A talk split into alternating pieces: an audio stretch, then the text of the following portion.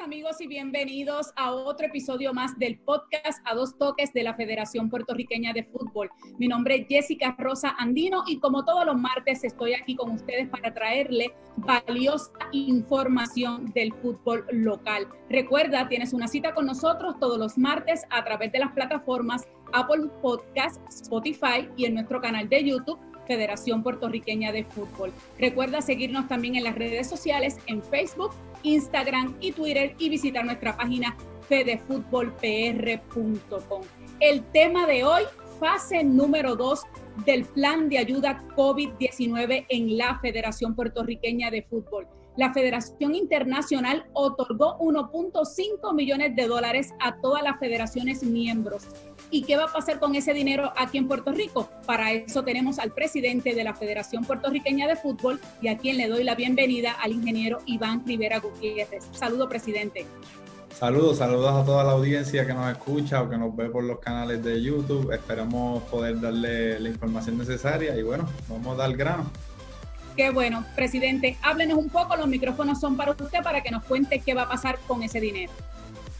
Bueno, pues a nosotros recibir la noticia o la gran noticia del millón y medio que nos iba a brindar la Federación Internacional eh, para mantener viva nuestras federaciones miembros, pues nosotros rápido actuamos con, las necesidades reales que tiene el fútbol del país, que es mantener el apoyo a nuestras organizaciones y también pensar ya en la fase que cuando podamos volver, pues, pues tener las competiciones y poder arrancar.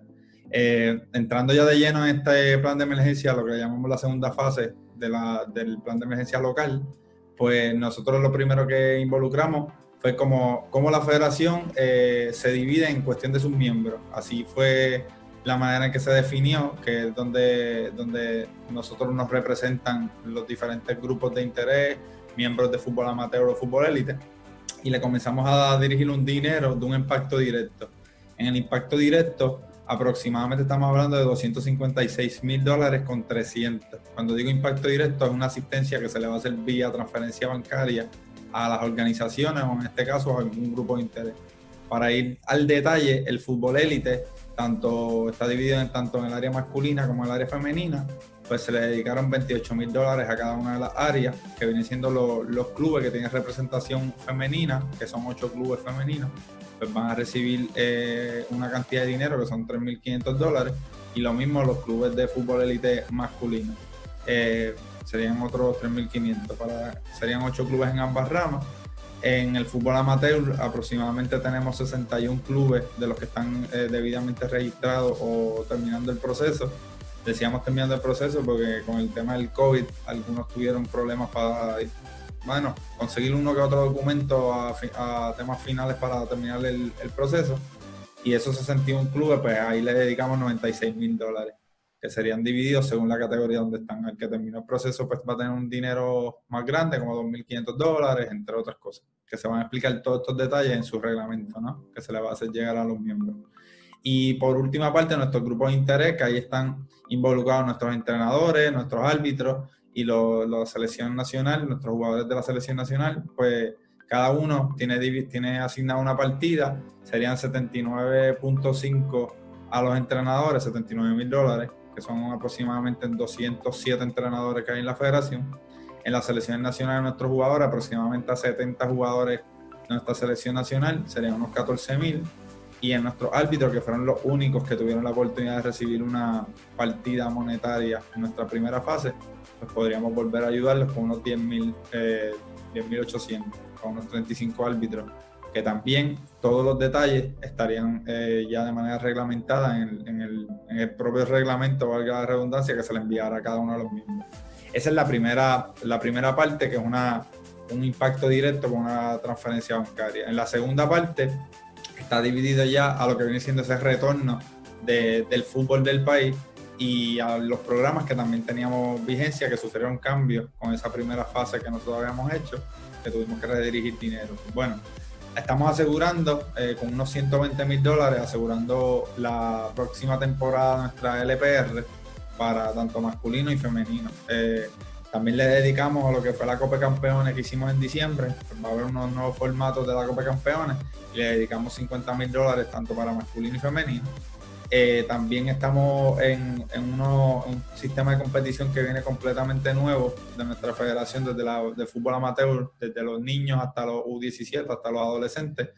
Pues se le dedicaron 250 mil a los masculinos y 125 a los femeninos, por debido al, volumen de equipos que existen masculinos en comparación al femenino. Por eso es la variante. Eh, que teníamos pensado desde un inicio y fue uno de los que sufrió cambios en lo que era la Copa de Fútbol Sala, tanto masculina y femenina, le pudimos dedicar 75 mil dólares a cada una. Y en las selecciones nacionales, que bueno, este año hay una posibilidad que jueguen en octubre, pero la estamos viendo un poco incómoda por la situación que vivimos, que cada vez empeora. Tendríamos 100 mil dólares en selecciones nacionales.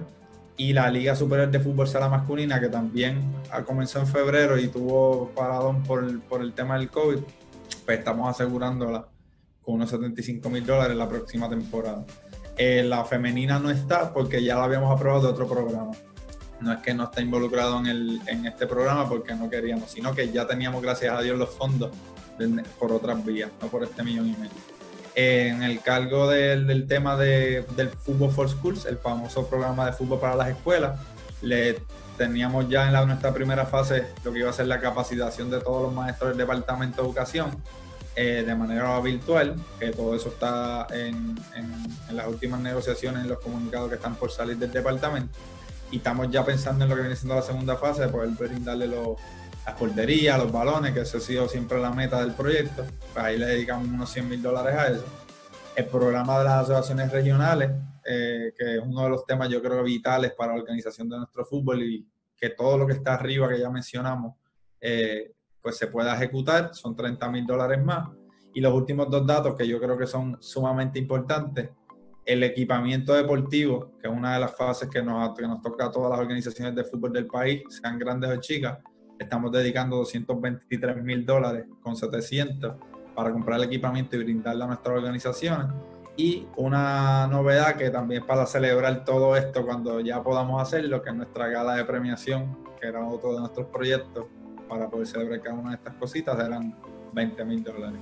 Para un impacto indirecto de 1.243.700.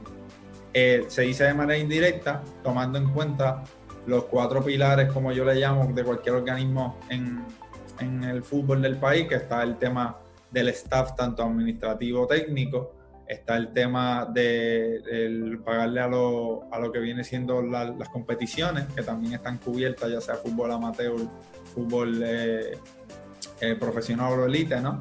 Eh, está también el tema de los equipamientos, esos son pilares que, que, todo, todo organismo necesita tener y siempre están en la parte de los seguros, etcétera. Y por ese tema, pues como no podíamos entrar directamente a escogérselo a la gente, pues le pudimos brindar el dinero de manera directa para que pudieran abarcar esas áreas que nosotros no, no podemos llegar, pero ellos sí van a tomar la decisión. Ya eso, todo va a estar reglamentado, ya el Departamento de Desarrollo Técnico va a desglosar cuáles son los criterios para la aplicación con sus debidas solicitudes. Y nada, recordándole que dentro de todo, este millón y medio va a ser invertido para nuestra gente de manera directa o indirecta, como bien expliqué, pero mínimo va a haber un medio millón que va dirigido al fútbol femenino que yo sé que de la manera en que lo estamos trabajando van a recibir más del medio millón que, que ya FIFA había establecido vía reglamento.